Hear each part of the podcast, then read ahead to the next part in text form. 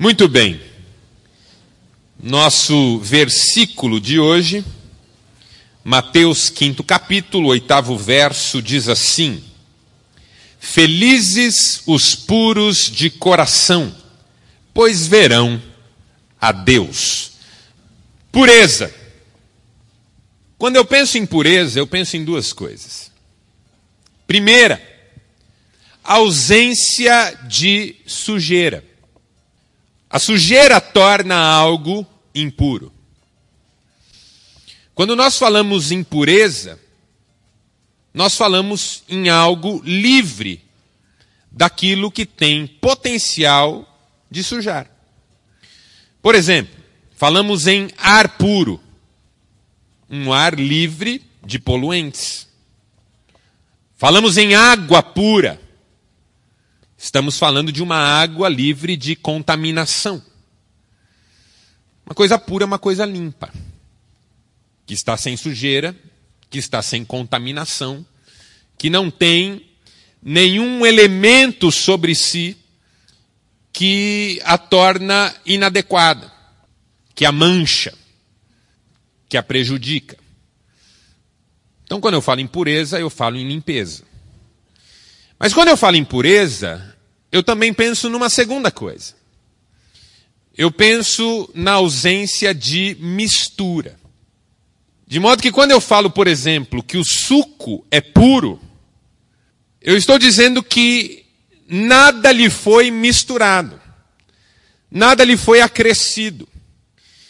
E nem sempre o ingrediente misturado pode ser comparado ou associado a uma sujeira. Se você pôs água no suco, o suco não ficou sujo, mas ele agora não é mais puro. Porque ele tem um ingrediente a mais que não faz parte da essência. Você tem filho adolescente, por exemplo, que chega em casa, com os amigos da faculdade ou do colégio e fala: pai, podemos tomar aquele suco que você comprou, da garrafa, aquele forte? E aí você fala: pode, filho. Aí ele vai pegar na geladeira e tem uma garrafa só pela metade. Aí a sua senhora tem uma ideia e fala assim: não, deixa que eu vou dar um jeito. E aí mistura água e açúcar. O suco não está estragado, mas não é mais puro, porque ele recebeu outros elementos que passaram a constituir a sua fórmula. Então, para eu pensar numa coisa pura, eu tenho que pensar que ela está livre desses dois fatores. De um lado, a sujeira, de outro lado, a mistura. Algo puro é algo livre de sujeira e livre de mistura. Limpo e essencial. Aí vem Jesus e fala sobre a pureza do coração. O coração na Bíblia é um centro vital. A vida acontece a partir do coração. Porque para os antigos essa era uma conta óbvia. Uma pessoa viva, coração está batendo. Morreu, coração parou de bater. E aí vinham os sábios, os curandeiros, a medicina da antiguidade e abria o peito da pessoa morta e percebia que aquele órgão que batia enquanto a pessoa estava viva tem ligações com praticamente todo o corpo. Isso levou a sabedoria bíblica a dizer o seguinte: sobre tudo que se deve guardar, guarda o teu coração, porque dele procedem as saídas da vida. O coração faz contato com o corpo todo. Ele bate, a pessoa está viva. Ele para de bater, a pessoa está morta. O pensamento antigo era bastante objetivo e simples. Então, na Bíblia, o coração aparece como esse centro vital, como esse lugar de onde procede tudo que diz respeito à existência de alguém. O coração como centro dos pensamentos, o coração como centro das emoções, o coração como centro da vontade, as saídas da vida. Então pense num manancial de um rio. Ainda que o rio esteja poluído no seu, no seu trajeto, na, na, na sua corrente, se o manancial é puro, o rio tem grandes chances de se recuperar. Mas um rio que tenha um manancial contaminado, não se recupera. Então, para a Bíblia, o coração é aquele espaço da vida que, se está saudável, a vida entra no eixo. Mas se está contaminado, toda a vida é prejudicada. Por isso que para a Bíblia, mais importante do que cuidar do exterior é cuidar do interior. Porque um exterior prejudicado, não no sentido da estética, ok? Mas no sentido das circunstâncias, das lutas, daquilo que acontece do lado de fora da gente. Tendo como base um interior saudável, cedo ou tarde tudo se ajeita. Mas quando o coração é doente, não há o que do lado de fora se acerte por si mesmo. Então, quando Jesus diz: Felizes os puros de coração, ele está sinalizando na direção de nós cuidarmos do coração como esse centro da vida, de onde tudo flui, de onde tudo nasce. Porque se dentro não estiver legal, fora também não vai ficar. E aí a pergunta que a gente tem que responder é: o que é que significa um coração puro? Porque para mim um coração puro é um coração sem sujeira e sem mistura. O que é um coração sem sujeira? O que é que suja um coração? Se nós formos conversar de um ponto de vista mais bíblico, teológico, primeiro grande fator de, de sujeira num coração é o pecado. Pecado é lixo dentro do coração da gente. A maldade, o orgulho, as intenções malignas que nós muitas vezes carregamos conosco, toda aquela podridão que a gente tem dentro da gente, que faz com que a gente saiba que uma coisa é certa e escolha a errada. Ou saiba que ela é errada e ainda assim fique com ela. O apóstolo Paulo fez uma confissão nesse sentido que chega a assustar a gente. Porque se Paulo falou isso, então como é que é no Radamés, por exemplo? Paulo disse assim: O bem que eu quero, eu não faço. O mal que eu detesto, esse eu pratico. Essa inclinação nossa para aquilo que nem a gente queria que fizesse parte da nossa vida. A natureza pecaminosa, a maldade, o orgulho, e toda essa podridão moral que a gente carrega, que faz com que a gente seja extremamente rigoroso com o outro, mas absolutamente condescendente com a gente mesmo. Então eu critico no outro aquilo que eu faço no secreto da vida. Essa natureza nossa, que a Bíblia Sagrada apresenta uma única solução para ela, que é o sangue de Jesus, que purifica, do pecado, que limpa o coração e dá a ele uma nova natureza, uma nova condição. Mas a segunda coisa que suja o coração são os maus sentimentos. É igual acontece na casa da gente. Na casa da gente a gente produz lixo. O lixo tem que ser tirado toda hora. Tirar o lixo de casa, confessar pecado. São processos semelhantes. Agora, os sentimentos, eles funcionam numa comparação bem simples, como acontece na sua casa quando entra poeira. Vai encardindo aos poucos. A sua esposa não aguenta mais. Ela fala: bem, a gente limpa, limpa, limpa essa casa e ela está sempre suja. Não é o lixo que você produz, mas é esse pó que entra por todo lado e imagina que você mora num apartamento no centro da cidade com três construções em volta.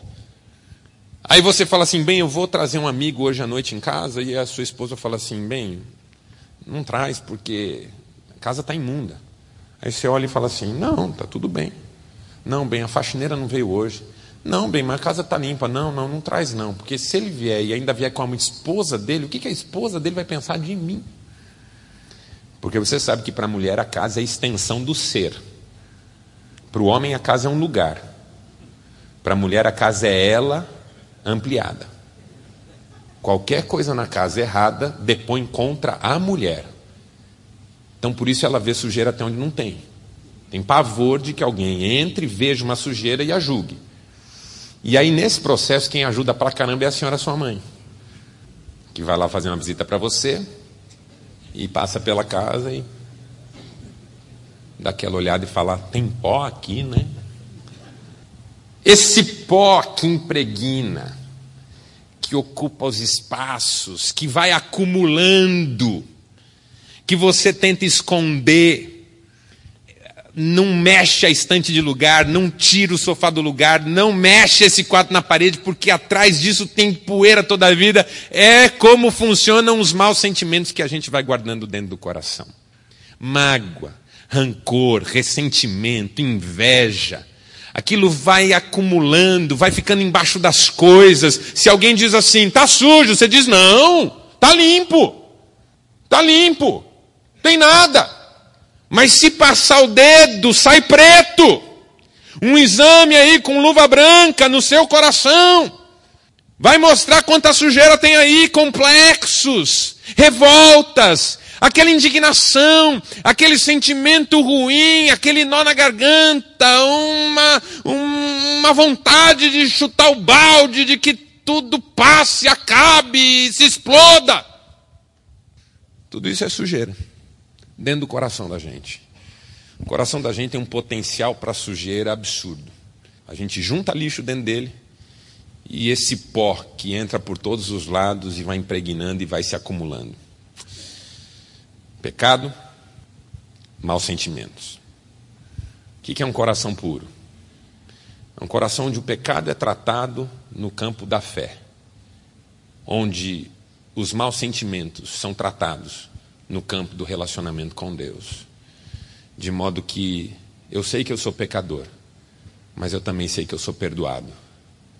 Eu sei que eu tenho sentimentos que não são legais, mas eu também sei que Deus tem me ensinado a superar tudo isso e que finalmente eu vou vencer. Mas aí tem um outro problema que pode afetar o coração, que é a mistura. Tem dois tipos de impureza: a sujeira e a mistura.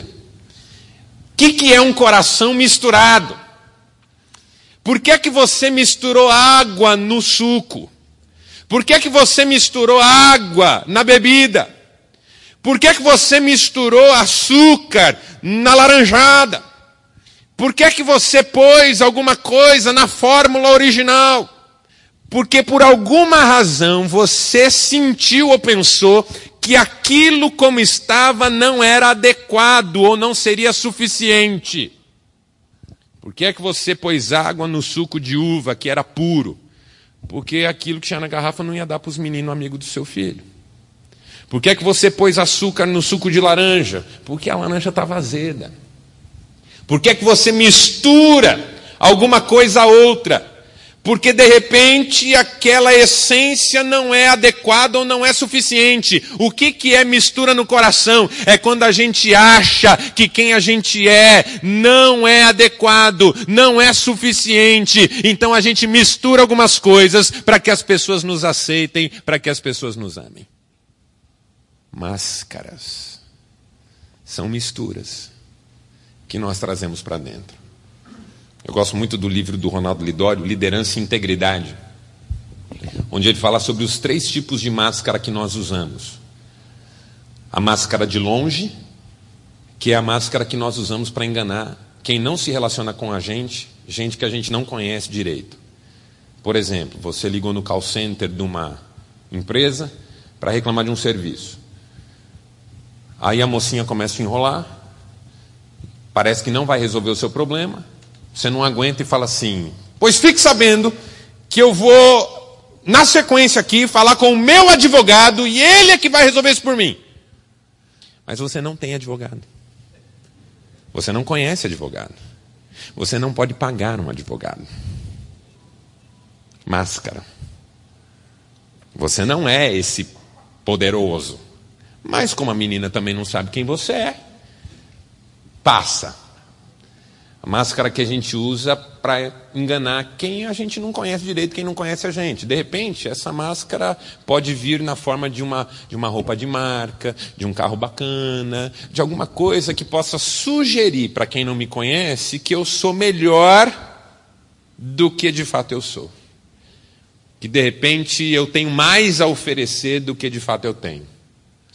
Segundo tipo de máscara que o Ronaldo Lidório fala, que é um pouco mais elaborada, é a máscara de perto, que a gente usa para enganar quem a gente conhece, quem convive com a gente. Então, de repente, é a máscara que eu uso para enganar minha esposa, que é casada comigo há 20 anos, mas não tem ideia dos bastidores da minha vida. É a máscara que eu uso para enganar meus filhos, que acham que eu sou um pai maravilhoso, mas se eles soubessem o que eu faço nessa minha vida, nem querer morar comigo, mas eles quereriam. Eu uso para enganar meus pais, que acham que eu sou trabalhador, dedicado, mas só Deus sabe que eles estão completamente enganados a meu respeito. Como diz aquele ditado, algumas pessoas conseguem enganar muita gente por pouco tempo, algumas pessoas por muito tempo, mas não todo mundo o tempo todo. A gente vai trocando as máscaras. Mas tem um terceiro tipo de máscara, que é a máscara de dentro. Essa muito mais elaborada é aquela máscara que a gente usa para enganar a gente mesmo. É aquela máscara que eu ponho e ela é tão colada ao meu rosto que tem um dia que eu estou acreditando que é o meu rosto e não mais uma máscara. Então eu digo assim, não, porque comigo é assim. Eu gosto das coisas certas. Mas isso não é verdade. Até quem vive comigo sabe que eu faço tudo errado. Mas eu, eu estufo o peito e digo: não, comigo é assim. Não, porque eu, eu antes de fazer as coisas, eu, eu, eu planejo, eu penso. Eu, não, porque eu com Deus está tudo bem. Está é, tá enganando quem? Está enganando a si mesmo. Uma máscara tão colada ao rosto que ganhou o lugar do rosto. E quando chega a hora de tirar, ela está tão colada que dói, machuca. Por isso que a pessoa não quer. Você já fez curativo que ficou muito tempo? E aí dá medo de tirar. Aquele curativo de cirurgia, por exemplo, que você vai até o médico para tirar e dá um medo. Porque você pensa, meu Deus, será que vai doer? E eu já conheci pessoas que ficaram com o curativo até apodrecer. Mas rapaz, você tinha que ter de tirar isso aí. Ah, não, dá um medo. Aí o cara tem complicação, porque não troca o curativo, ele tem medo que mexa, porque aquilo está colado. Ele, ele acha que o médico vai puxar. Então não vai. A máscara está tão colada que começa a pegar aqui para tirar, dói. Aí o cara fala: Não, não mexe mais não, não mexe mais não, deixa ela aí. Deixa eu fingir que é o meu rosto. Deixa eu fingir que eu sou assim. Eu quero acrescentar esse elemento à minha vida, porque eu acho que sem isso as pessoas não vão me aceitar, não vão gostar de mim, não vão me abrir portas. É a mistura do coração. O, o Carl Rogers, que escreveu um livro chamado Grupos de Encontro, nesse livro escreveu assim: toda pessoa aprende cedo na vida que ela tem muito mais chances de ser aceita e amada se se comportar de tal maneira que seja agradável e adequado às pessoas que ela quer que a amem. De modo que não sou mais eu, mas é o produto final que eu acho que é o que as pessoas querem quando olham para mim. Não é natural é fruto de um esforço. Eu estou cansado, eu estou exaurido, eu não aguento mais tentar agradar todo mundo, mas, mas isso já virou, já virou um vício. Homens que estão cansados, sobrecarregados, sentem que não podem abrir o coração com ninguém. Estão numa roda de amigos, mas não podem falar de si mesmos na franqueza da alma, porque os amigos vão fechar essa roda com ele do lado de fora.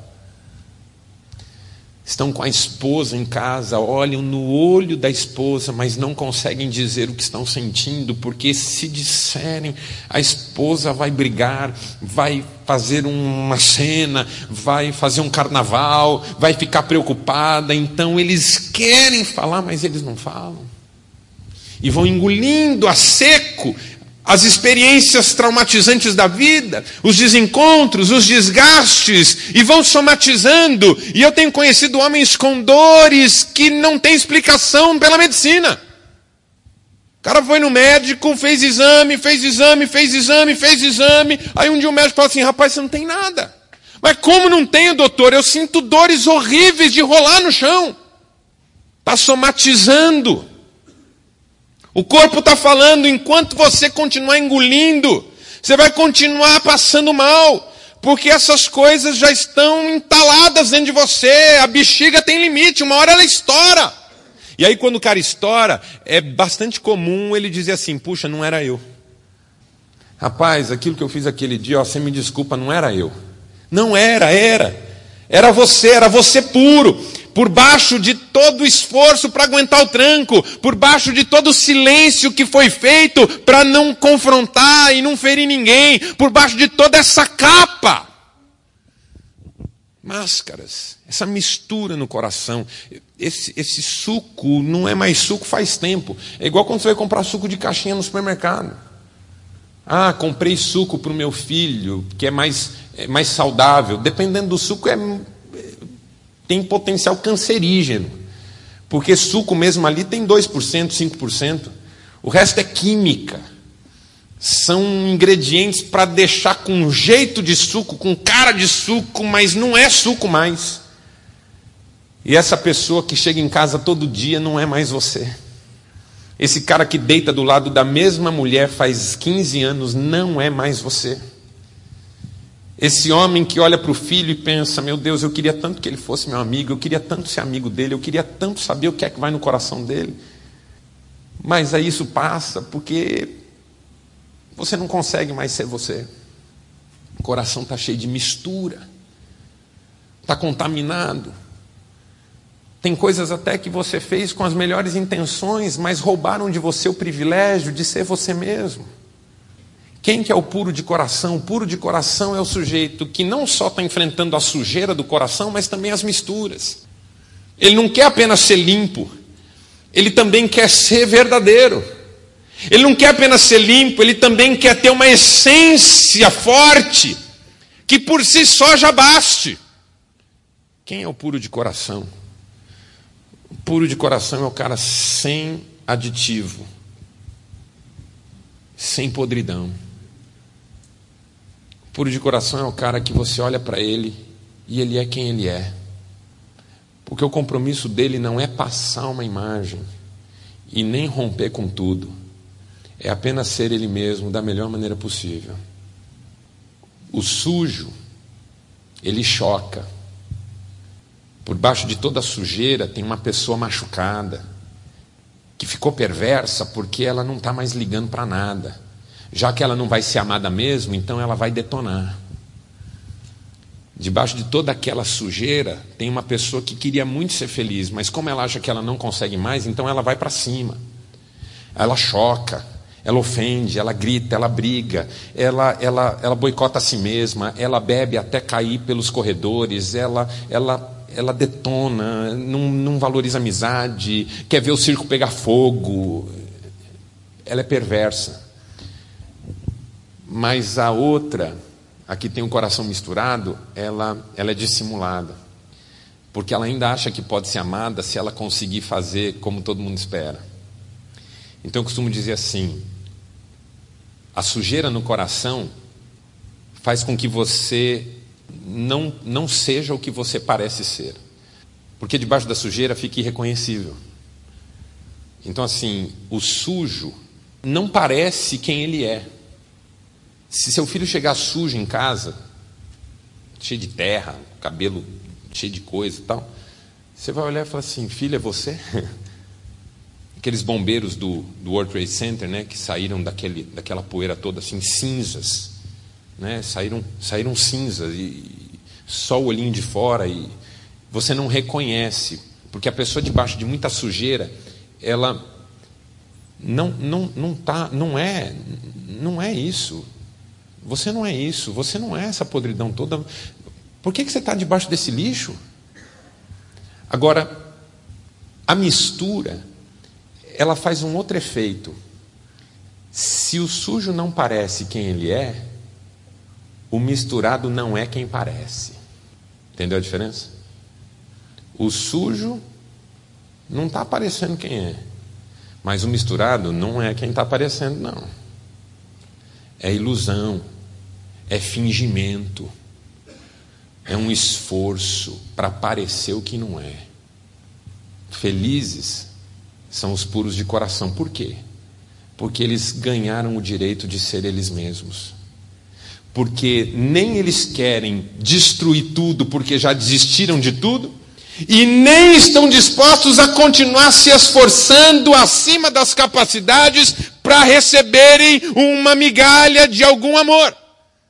Eles estão apenas vivendo e querem ser quem são. E estão felizes por ser quem são, porque descobriram que sujeira é coisa que você trata na presença de Deus e também a mistura é coisa que você trata na presença de Deus, porque a mistura do coração Deus consegue tratar. Eu não consigo tirar a água que eu pus no suco mais, sem chance. Nem o açúcar, eu não consigo mais fazer isso. Mas assim como Deus consegue tirar o lixo do meu coração, Ele também consegue tirar a mistura. Deus tem um poder de filtragem que separa quem eu sou de quem eu estou tentando ser e de quem eu não sou, mas acabei sendo porque desisti de mim e de tudo. É o Espírito Santo que faz isso. Segundo a Bíblia Sagrada, é o Espírito Santo que faz isso. Pela palavra de Deus. Quando você vem ouvir a palavra de Deus como num ambiente como esse, o que você está tentando fazer? Separar uma coisa da outra voltar às origens, recuperar a essência, a essência de uma vida que vale a pena ser vivida.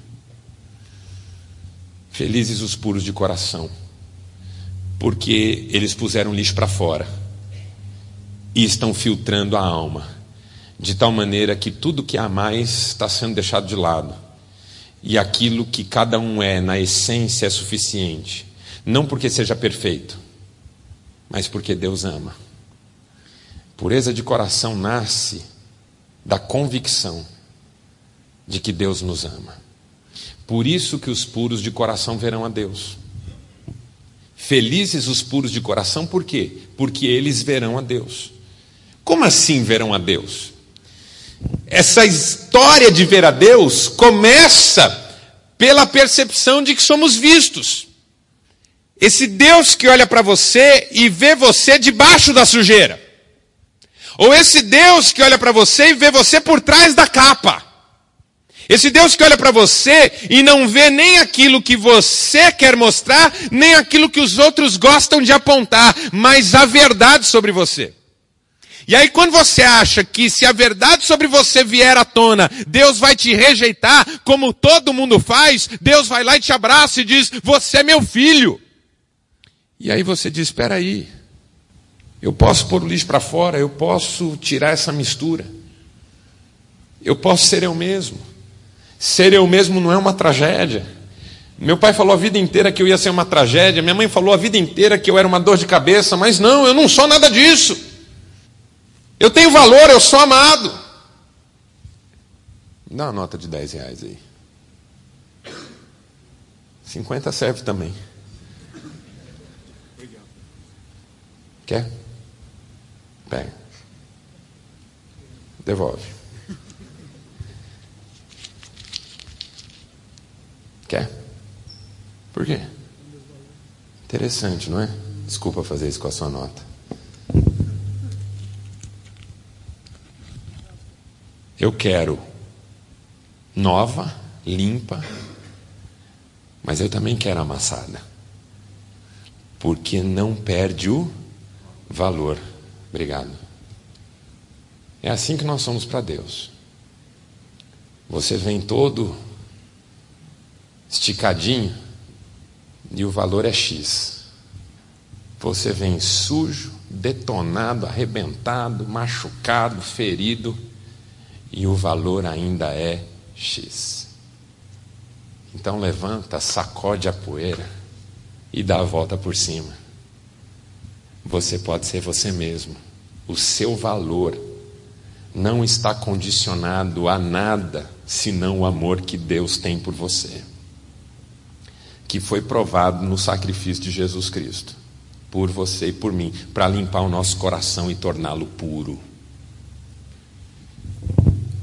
Felizes os puros de coração, porque verão a Deus. Onde eles verão a Deus? Nas suas próprias vidas. Porque aí o sujeito que se vê debaixo da sujeira como amado, que se vê por trás da capa como amado, quem que ele está vendo na sua própria vida? Deus. Então felizes os puros porque verão a Deus, a começar de si mesmos. E aí, o milagre que vem na sequência é a capacidade de ver Deus na vida do outro, mesmo estando o outro debaixo da mesma sujeira, mesmo estando o outro por trás da mesma capa. Diferente da pureza religiosa. O que é a pureza religiosa? É uma pureza de fachada. É pintar por fora para esconder a podridão de dentro. Jesus chamou os religiosos de sepulcros caiados, por fora bonitos, por dentro morte. A pureza religiosa diz assim: não, eu sou puro, não posso andar com você, porque você é um impuro desgraçado. Mas a pureza do coração é o seguinte, cara, dá sua mão aqui, eu, eu saí dessa sujeira ontem. Vem cá, que é muito melhor aqui do que aí. Cara, essa capa eu usei ela há anos. Pode tirar. É, é uma benção andar sem esse troço. Isso aí esquenta, isso aí pesa, isso aí esconde a verdadeira beleza da gente. Tira essa porcaria, joga isso fora. Eu começo a ver Deus na minha vida e começo a ver Deus na vida do outro, mesmo sendo o outro o que eu era um dia. Porque, como disse C.S. Lewis, eu creio em Deus como entendo o sol. Não porque eu possa olhar direto para ele, mas porque com a ajuda dele eu vejo tudo mais. Quando alguém diz assim, hoje eu não vi o sol, não é porque quando ele vê o sol ele fica olhando para o sol. Quem fica olhando para o sol cega. Ninguém vê o sol olhando para o sol. Você vê o sol refletido em tudo mais, porque o sol te ajuda a ver tudo. Eu entendo o sol assim. Não porque eu veja diretamente, mas porque ele me ajuda a ver você. Ele me ajuda a me ver. Você já se olhou no espelho sob a luz do sol? É diferente de se olhar no espelho sob a luz do banheiro. Você faz a barba sob a luz do banheiro e a barba está feita, está até bem feita. Mas aí você entra num elevador panorâmico que tem espelho e aí você vê que sobrou um monte de falha na barba. Porque a luz do sol é implacável. Ela mostra tudo que tem que mostrar. Felizes os puros de coração porque verão Deus, não porque vão olhar direto para Ele, mas com a ajuda dele vão ver melhor a si mesmos, vão ver melhor todos os outros, vão ver melhor a vida e vão parar de se afundar na sujeira e vão parar de usar máscaras e vão ser felizes, sendo quem são, porque são amados e abençoando os outros porque se tornaram capazes de amar.